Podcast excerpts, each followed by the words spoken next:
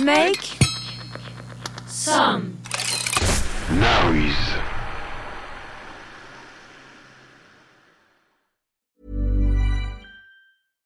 One size fits all seems like a good idea for clothes until you try them on. Same goes for healthcare. That's why United Healthcare offers flexible, budget friendly coverage for medical, vision, dental, and more. Learn more at uh1.com. Many of us have those stubborn pounds that seem impossible to lose, no matter how good we eat or how hard we work out. My solution is PlushCare. PlushCare is a leading telehealth provider with doctors who are there for you day and night to partner with you in your weight loss journey. They can prescribe FDA-approved weight loss medications like Wagovi and Zepbound for those who qualify. Plus, they accept most insurance plans. To get started, visit plushcare.com slash weight loss. That's plushcare.com slash weight loss. Hey, it's Ryan Reynolds, and I'm here with Keith, co-star of my upcoming film, If, only in theaters May 17th. Do you want to tell people the big news?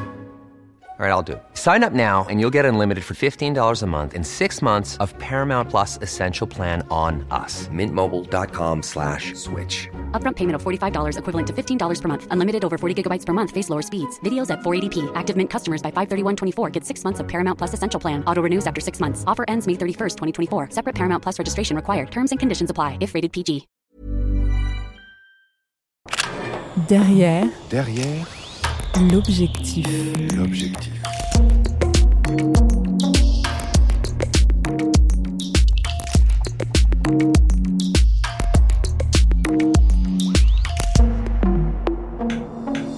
Derrière l'objectif.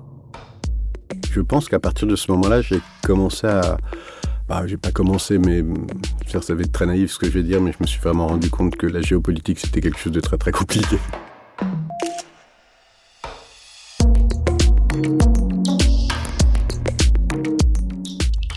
Photographe indépendant, Guillaume Binet a développé un volet documentaire de son travail pour la presse, notamment lors des conflits du printemps arabe et moyen-orientaux. Il travaille aussi régulièrement avec des organisations humanitaires telles que Médecins sans frontières ou Action contre la faim. Guillaume Binet est le cofondateur de MIOP, une agence spécialisée dans la photographie documentaire et le photoreportage qui investit cette année encore la semaine professionnelle des rencontres de la photographie d'Arles qui vient tout juste de commencer et qu'on vous recommande. Derrière l'objectif de Guillaume Binet, nous sommes au Yémen en 2015. Je suis Guillaume Binet, je suis photojournaliste, euh, photoreporter. Euh, une de mes expériences les plus marquantes sur plein plein de points, ça a été le- l'entrée euh, au Yémen. Moi, j'ai eu l'occasion de y aller grâce euh, à MSF, qui maintenait le seul hôpital en fonction à Aden. Il n'y a pas d'âge pour se battre et défendre son pays. Nous, on fait la guerre pour des raisons religieuses. Eux, ce sont des miliciens de la résistance. Des civils qui ont pris les armes pour repousser l'ennemi chiite, les Houthis. Le problème, c'est que la résistance est composée de groupes sunnites très différents, y compris les plus extrémistes. C'est pas un peu dangereux d'aller rencontrer des gens d'Al-Qaïda ou du groupe État islamique Mais La principale garantie de sécurité ici pour nous, MSF, c'est nos activités. Le fait qu'on ait soigné euh, ces combattants et qu'ils soient passés par notre hôpital, euh, on est reconnu comme euh, une entité étrangère mais légitime. La, la charte, c'est soigner les gens dans les deux camps, les, quel que soit leur camp chiite, sunnite euh, ou autre, de la même façon, avec la, les mêmes méthodes, dans, dans les mêmes conditions de sécurité. Les French Doctors, comme on les appelle, ont opéré, soigné et soulagé pendant près de 12 heures avant de reprendre demain leur mission humanitaire.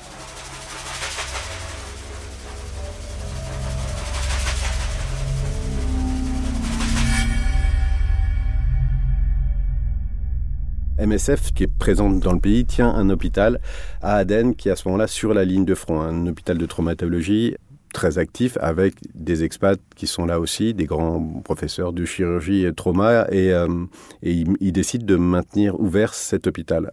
Alors que c'est vraiment sur une ligne de, front très très active. Et en discutant avec eux, je trouve que c'est intéressant de couvrir cet événement-là. Personne n'y est vraiment allé jusqu'à présent. Il faut absolument, je trouve, mettre à jour ce drame. Euh, donc on décide d'y aller, ce qui est très très compliqué parce que donc c'est un pays en guerre avec un gouvernement en exil, euh, avec des, forces en présence qui sont extrêmement diverses.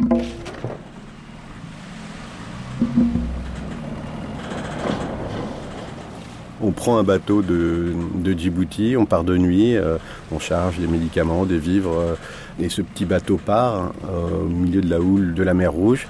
On voit euh, des petites lumières euh, à l'horizon qui sont les grands, grands chalutiers qui, euh, et, paquebots qui descendent du canal de Suez et, qui descendent de la mer Rouge. On sait que c'est une mer dans laquelle il y a de la piraterie. C'est la nuit, une grande houle, la, la lune monte et descend. Enfin, c'est voilà les souvenirs que je, que je peux avoir. C'est très très beau mais ça fait assez peur et il y a vraiment une, concentration due à la peur qui commence. Dans ces moments-là, euh, tu sais pas où t'arrives.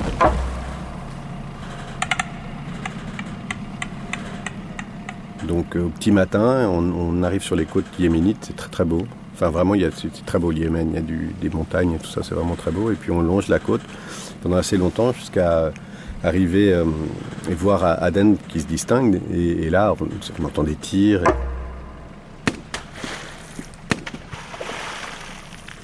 Puis on, rentre dans le chenal du port et là on nous tire dessus. Alors les balles n'arrivent pas sur le bateau. Je, pense que les outils qui tenaient l'endroit où on devait accoster tirent pour prévenir en fait que quelque chose se passe, que quelque chose arrive. Ça fout un peu les jetons, surtout qu'on on est au milieu de la mer, il n'y a rien quoi. Tu peux pas te cacher quoi.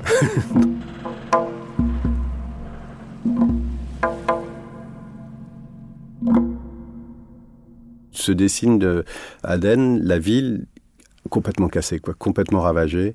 C'est vraiment euh, une des images de guerre que j'ai peu vues, en fait, euh, de telle destruction. Quoi. On, sent qu'il y a eu des combats euh, incessants ces derniers mois et c'est vraiment, vraiment, c'est des images de films. Quoi. Alors que d'habitude, pas d'habitude, il n'y a pas d'habitude, mais souvent, la, guerre est présente à certains endroits, mais la destruction totale n'est pas quelque chose qu'on voit très très souvent. Là, c'est vraiment tout, tout cassé. Il n'y a pas un mur qui n'a pas des impacts de balles, de d'RPG.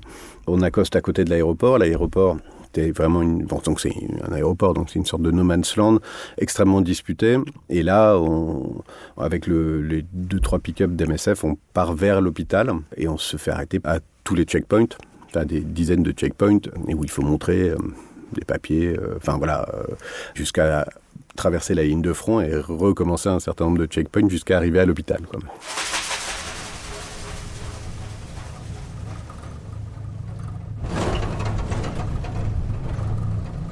La route du port euh, au centre-ville longe une côte qui était anciennement touristique et c'est très très impressionnant parce que ce sont que des grands grands hôtels euh, complètement détruits, euh, coupés en deux, ce sont que des superbes baraques au bord de la plage complètement explosées, des tanks vraiment exposés partout, les pick-up qui slalom entre des trucs brûlés quoi. Et donc dans ces cas-là, on, a les yeux grands ouverts et très concentrés et on sent que personne n'est très très serein, même les gens qui conduisent ces voitures, c'est vraiment un mouvement plutôt dangereux parce que c'est un mouvement qui a demandé euh, les autorisations des deux camps pour pouvoir bouger, euh, qui a demandé une logistique euh, incroyable et qui peut déraper dans la seconde. Il suffit que quelqu'un soit pas d'accord, ce qui s'est passé plein plein d'autres fois.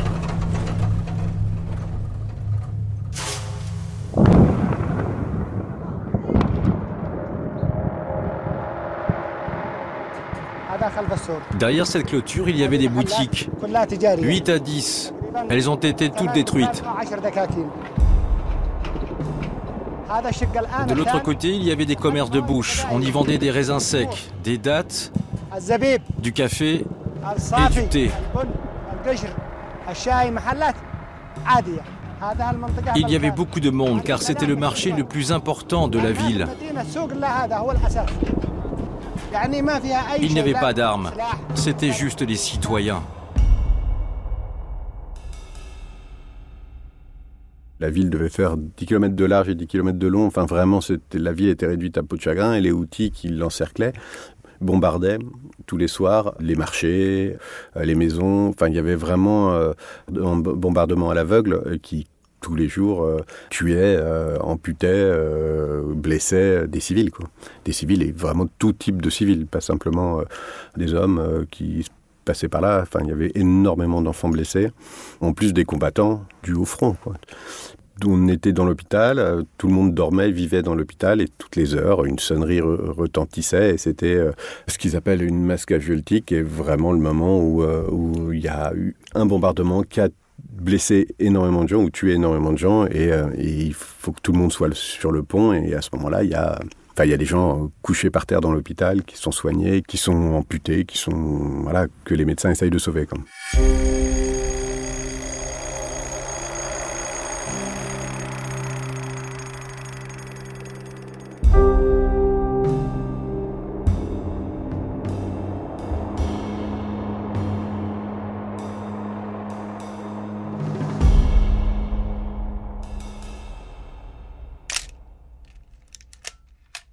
Il y a une photo que je regrette de ne pas avoir prise, ça c'est clair, qui m'a euh, énormément questionné, qui me questionne encore, euh, encore maintenant. Lors d'une attaque, euh, il y a un père qui apporte sa fille, qui avait pris une balle dans la tête.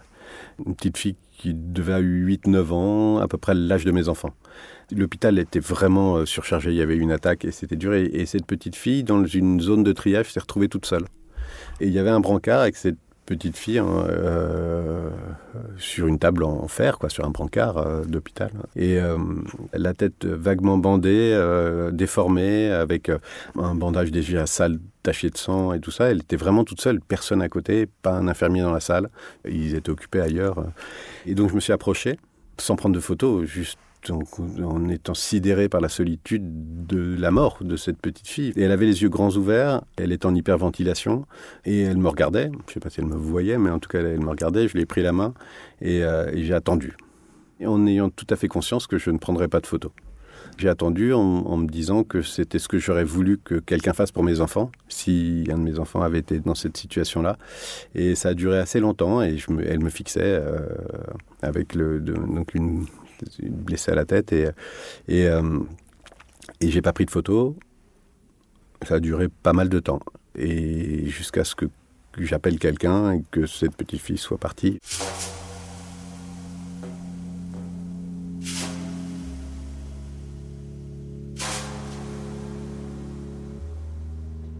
Et j'ai vraiment pas pris de photos en parlant de dignité. Enfin, en me disant, euh, cette petite fille doit être. Euh, tu dois respecter ce moment-là, quoi.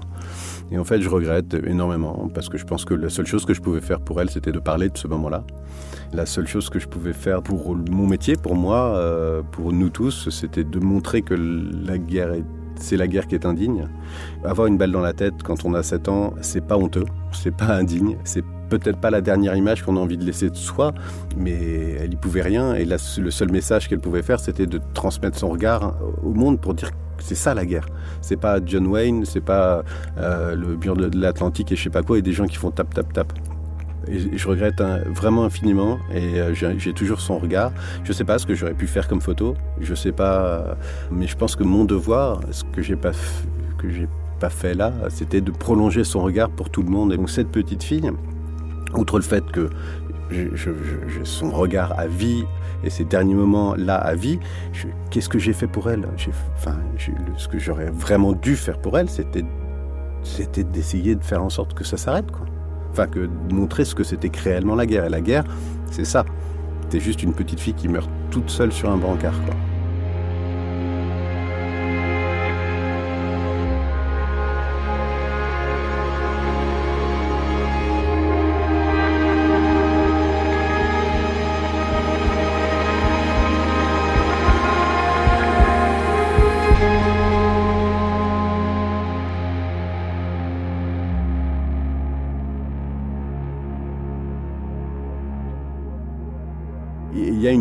Vraie part de responsabilité internationale.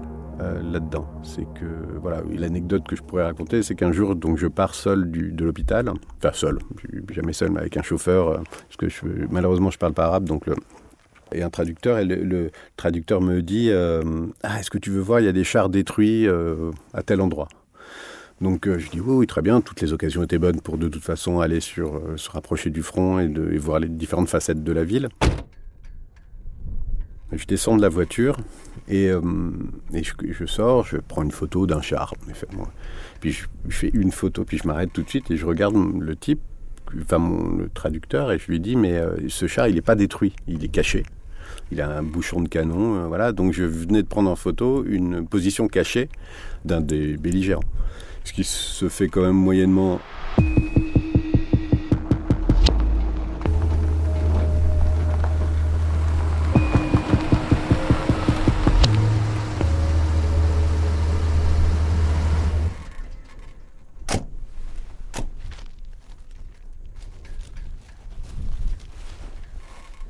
un gros pick-up arrive, deux types descendent, je vois mon traducteur qui devient blême, et il me dit c'est Al-Qaïda.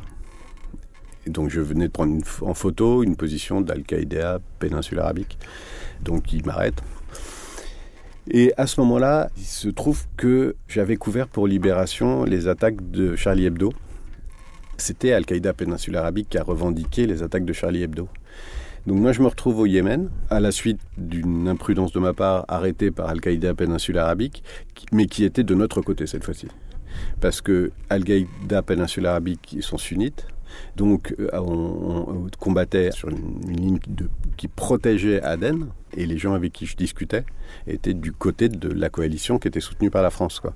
Enfin voilà, il y, a vraiment un truc un peu... Euh, un peu euh, kafkaïen dans l'histoire. Et quelques heures après, euh, ils, m'ont laissé partir. Je pense qu'à partir de ce moment-là, j'ai commencé à... Bah, j'ai pas commencé, mais ça va être très naïf ce que je vais dire, mais je me suis vraiment rendu compte que la géopolitique, c'était quelque chose de très très compliqué.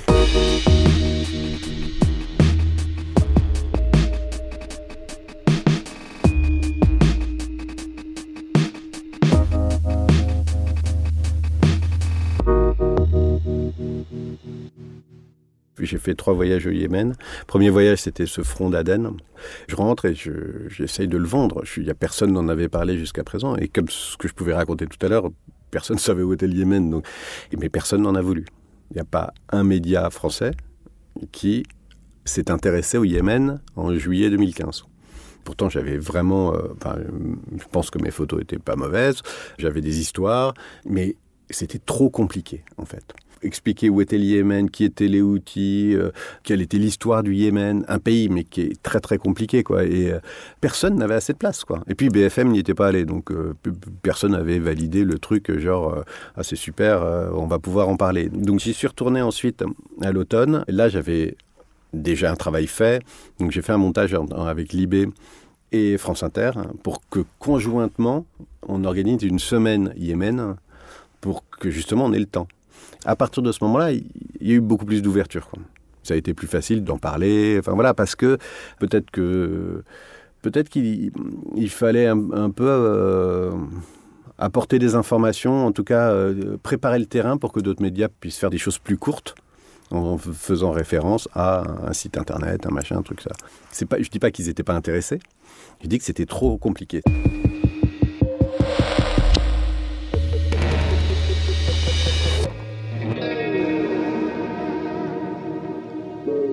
Derrière l'objectif. Vous avez aimé cet épisode? N'hésitez pas à le noter, le partager, le commenter.